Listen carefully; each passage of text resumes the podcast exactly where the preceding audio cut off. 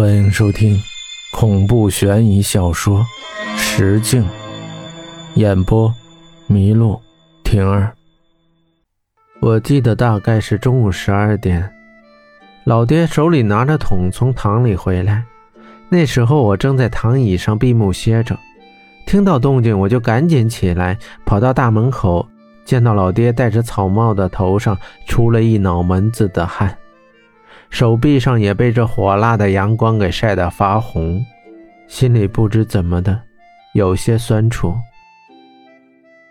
赶忙接过老爹手上的桶子，边走边向屋里喊：“喂，秦姐，老爹回来了。”我把那一桶活蹦乱跳的泥鳅提到了厨房。秦姐听到老爹回来了，便开始炒菜。虽然现在村子里早就有了供应自来水，但这夏天……又有什么比得上井水凉的舒服呢？好久没碰着水井了。我离开的时候，这里还蒙着一层薄冰，现在这井边已经长出了青苔，倒也配着夏色。我不禁像小时候似的玩起了水，把水往脚上浇，一阵惬意的清凉。琴姐在厨房里像是瞄到我这样做，小声喃喃着：“哎呀，都多大个人了。”我听见了，也有些不好意思，压了些井水，把老爹的毛巾也顺上。老爹正坐在门口抽着烟，见我来了，就抽了只手往我脑门上一拍：“呵呵，你小子现在出息了啊！回来了也不跟老爹老娘说一声。”我低了低头，嘿嘿笑了两声，把毛巾丢进盆里，拧干给老爹。老爹瞧我这样子，猛吸了一口烟，就把烟甩在地上，用脚给熄灭，接过毛巾往脸上擦了擦。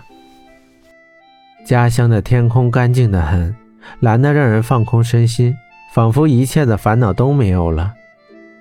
唉，我长长的吐了口气，倒不是有什么烦心事，只是随着岁月的增长，总会有一些思绪，比如以后的路怎么走。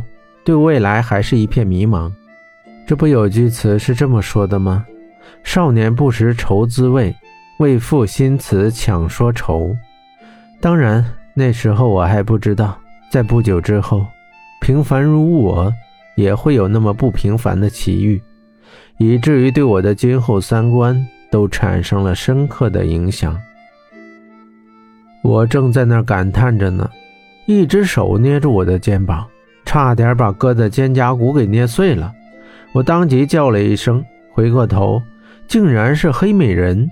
阳光下，她一泻如瀑的黑发微微泛着金色的光，她皮肤很白，五官生的也不失为一位美女。她穿的不像昨天那样冷漠，给人的感觉有一些亲和，只是这眸子像流光似的冷得很。这女人的手劲真他妈大。我心里暗道：“没想到竟然是你，你就是乐天，乐天启的孙子。”他问的时候是笑着的，却是皮笑肉不笑那种。我的心猛然一抽，我不知道他是怎么知道我爷爷的，因为他已经失踪十年了。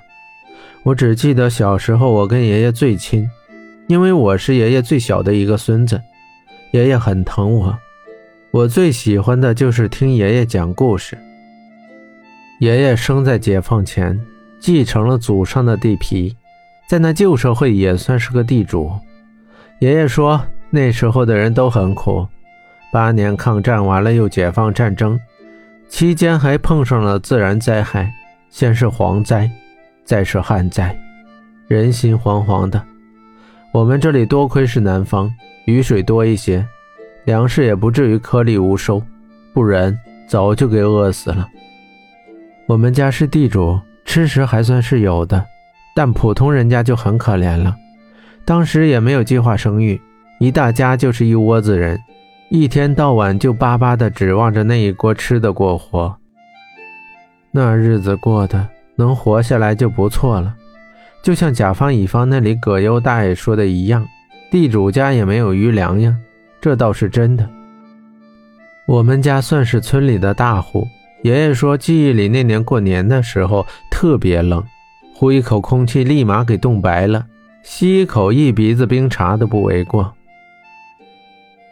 那时候爷爷还是个二十多岁的小伙因为过年的缘故，跟着他爹，也就是我的曾祖父，在院子里施一些红薯给乡亲们。